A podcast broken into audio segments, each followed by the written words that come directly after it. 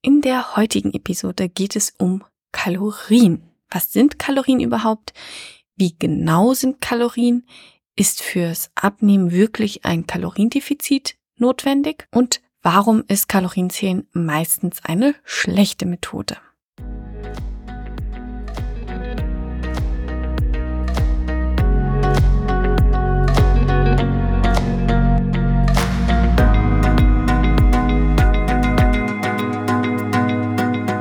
Herzlich willkommen zu einer neuen Folge von A Piece of Cake, dein Podcast über Ernährungspsychologie und alles andere rund um Gesundheit und Wohlbefinden.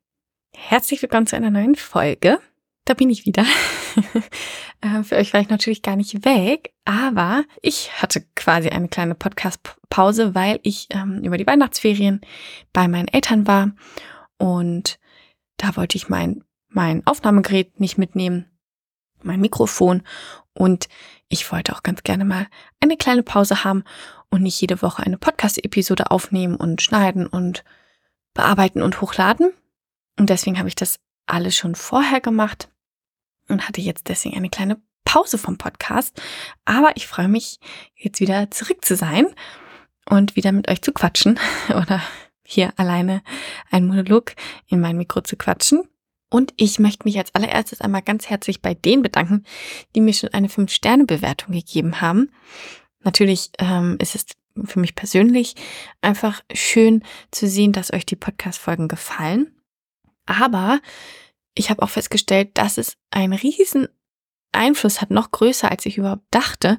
Denn bei, ähm, bei Apple Podcasts zum Beispiel habe ich zwei 5-Sterne-Bewertungen und ähm, das hat schon bewirkt, dass man mich tatsächlich jetzt endlich mal finden kann. Vorher konnte man mich nur mit Ernährungspsychologie finden, aber ganz ehrlich, wer sucht nach Ernährungspsychologie? Und jetzt kann man mich auch bei anderen Suchbegriffen finden, was vorher eben nicht der Fall war. Das heißt, so eine Fünf-Sterne-Bewertung hat wirklich einen riesen Effekt. Ähm, deswegen nochmal vielen, vielen Dank für die, die mir schon eine ähm, gegeben haben. Und ich freue mich natürlich immer noch weiter über Fünf-Sterne-Bewertungen, denn das bedeutet, dass ich dann das hier alles noch weitermachen kann, dass es sich für mich lohnt und natürlich, dass ihr mir eine riesen, riesengroße Freude macht. Also vielen Dank. So, heute soll es also um das Thema Energie gehen. Energie ist ein ganz zentrales Thema, wenn es um das Abnehmen geht. Denn nimmt man mehr Energie zu sich, als man verbraucht, dann nimmt man zu.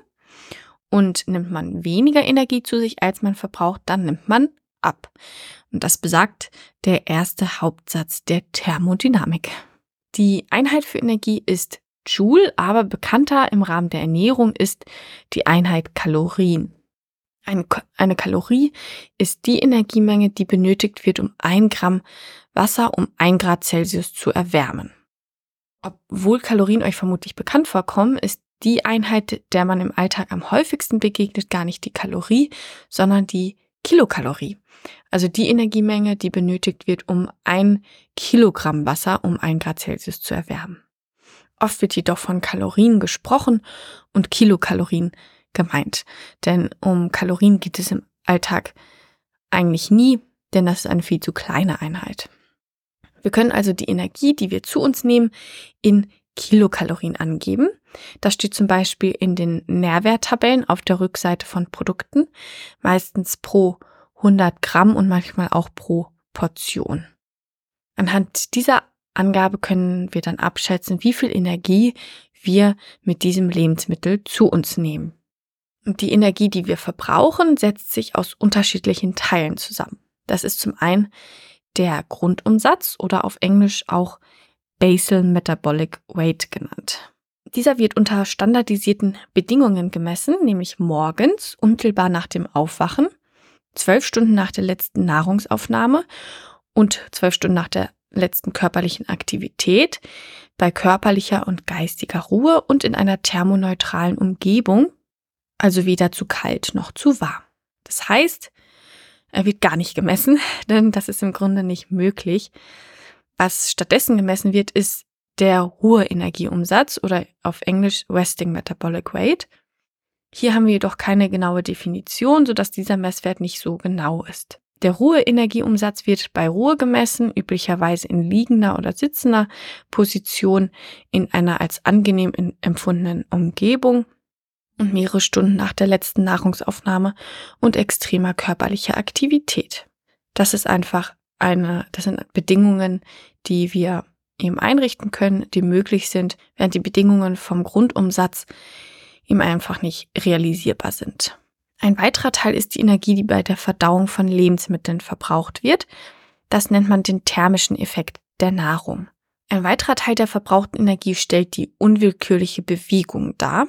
Darunter fällt so etwas wie Augenzwinkern, Gestik, Mimik und auch die Hibbeligkeit. Ich glaube, ich habe einen relativ hohen Verbrauch durch die unwillkürliche Bewegung, Bewegung, denn ich bin ein sehr hibbeliger Mensch. Und dann verbrauchen wir natürlich auch Energie bei der willkürlichen körperlichen Aktivität, also alle bewussten Muskelbewegungen wie Zähneputzen, Treppe steigen oder Sport. Den Grundumsatz und den Leistungsumsatz, also die Energie, die wir durch körperliche Aktivität verbrauchen, können wir messen oder mit Hilfe von Formeln abschätzen. Die Energie, die wir zu uns nehmen, können wir berechnen, indem wir die Kalorien der Lebensmittel, die wir an einem Tag essen, zusammenzählen. Kalorien zählen und dann eine gewisse Anzahl an Kalorien weniger essen als das, was man als Energieverbrauch berechnet hat, das erscheint ziemlich simpel. Aber ich denke, jeder, der schon mal abnehmen wollte, weiß, dass es alles ist, nur nicht simpel. Der Mensch ist nicht einfach eine Rechnung. Woran liegt das? Wie gesagt, müssen wir weniger essen, als wir verbrauchen. Wir haben also zwei Teile. Wie viel Kalorien verbrennen wir und wie viel Kalorien nehmen wir zu uns? Beides ist aber nicht ganz einfach zu ermitteln. Auf der einen Seite haben wir also die Energiezufuhr. Wir wissen aber nie wirklich genau, wie viel Energie das Lebensmittel, das wir gerade essen, wirklich hat. Alle Angaben, die man in Publikationen oder im Internet dazu findet, sind natürlich Durchschnittsangaben.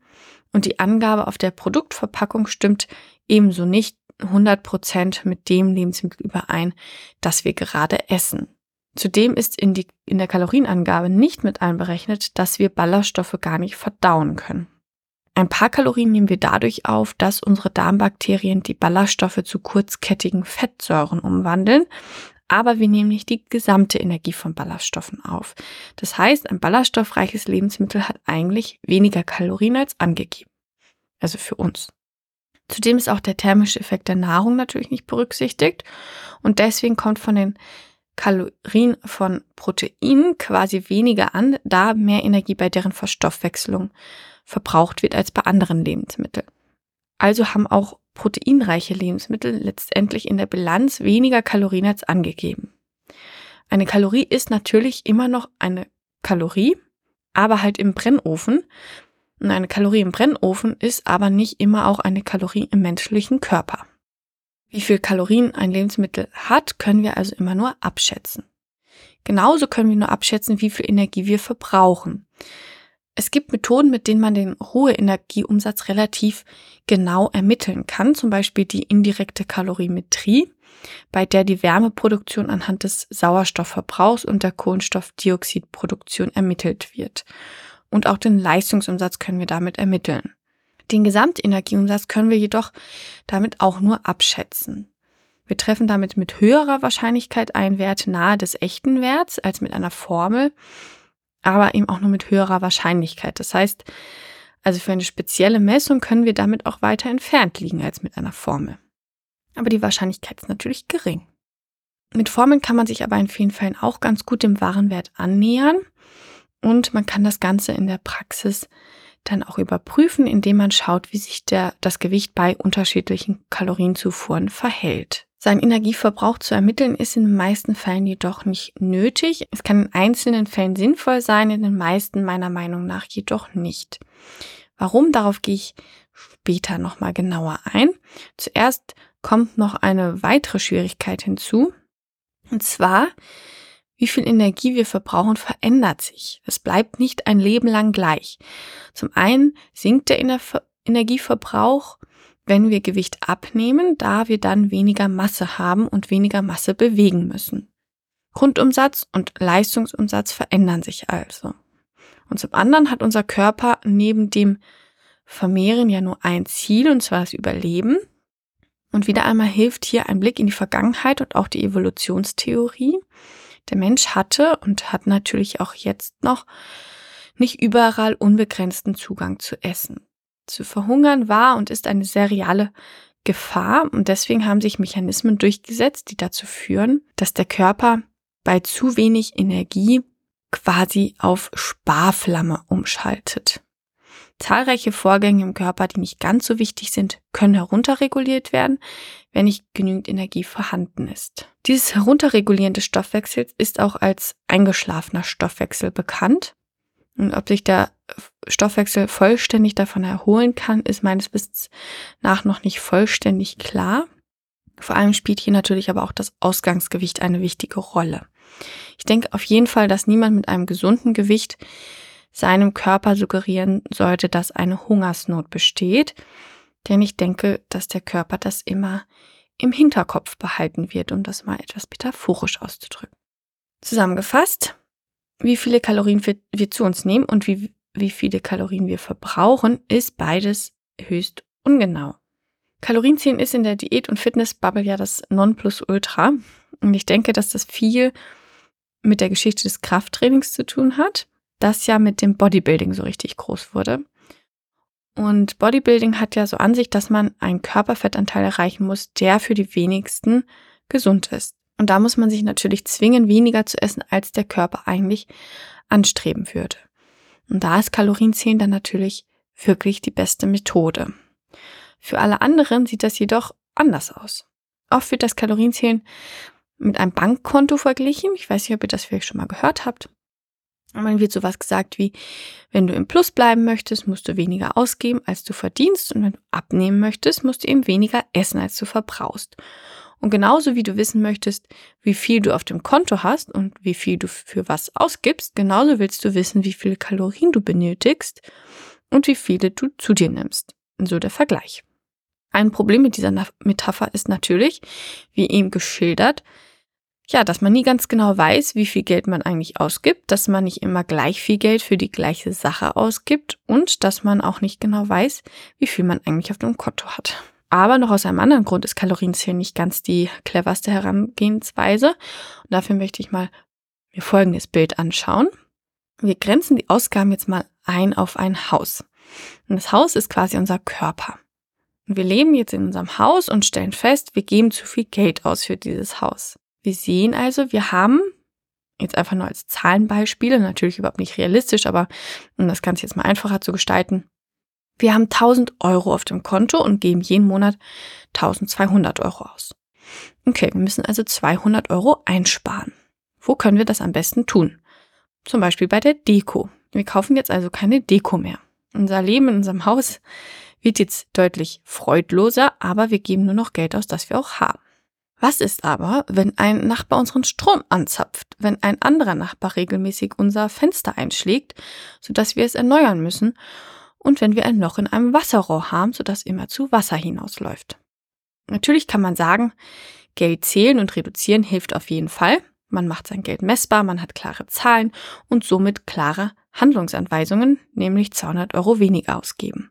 Aber trotzdem ist natürlich die deutlich bessere Vorgehensweise, das Loch zu stopfen und die Nachbarn anzuzeigen, jetzt nur als Beispiele für die Verdeutlichung und um es ein bisschen lustiger zu gestalten, natürlich nicht ernst zu nehmen. Und dann kann man wieder seine Deko kaufen und muss nicht in einem trostlosen Haus wohnen. Und um die Lecks zu stopfen, müssen wir gar nicht wissen, wie viel wir für die Deko ausgeben und wie viel Geld wir auf dem Konto haben. Wir müssen nur die Lecks finden. Und die finden wir eben nicht mit Kalorienzählen. Und zudem birgt das Kalorienzählen auch noch die nicht zu unterschätzende Gefahr, dass man ein gestörtes Essverhalten entwickelt. Dass man ein sehr restriktives Essverhalten bekommt und damit einhergehend auch Essanfälle. Außerdem verliert man durch diese Fokussierung auf das externe Kontrollsystem des Kalorienzählens das Gefühl für seine inneren Körpersignale und wird somit abhängig von einem ungenauen, unflexiblen externen Kontrollsystem. Und das ist dann der Grund, warum man wieder zunimmt, wenn man dann einmal die Zügel locker lassen will und zum Beispiel über Weihnachten mal nicht Kalorien zählen will. Dann ist man nämlich über den Hunger bzw. die nicht mehr vorhandene Sättigungsgrenze hinaus. Und deswegen ist die gesunde Vorgehensweise meistens nicht das Kalorienzählen. Social Media, die Fitnessszene vermittelt das Bild, als wäre unser Körpergewicht etwas, das wir beliebig verändern können. Wir wollen Muskeln aufbauen, also essen wir mehr. Wir wollen Fett abbauen, also essen wir weniger. Und wieder denke ich, dass das ganz stark vom Bodybuilding kommt, wo es ja darum geht, seinen Körper nach seinen Wünschen zu formen. Aber unser Körpergewicht ist nicht etwas, das wir uns so hinbiegen können, wie wir das möchten, zumindest nicht ohne Konsequenzen. Wir haben ein für uns optimales Gewicht und der Körper verteidigt dieses. Und wenn wir damit herumspielen, können wir dieses sorgfältig regulierte Gleichgewicht zerstören. Und dann dürfen wir uns immer mit unserem Essen und den Kalorien davon beschäftigen. Also ich finde dieses Bild von Social Media ganz gefährlich und ungesund.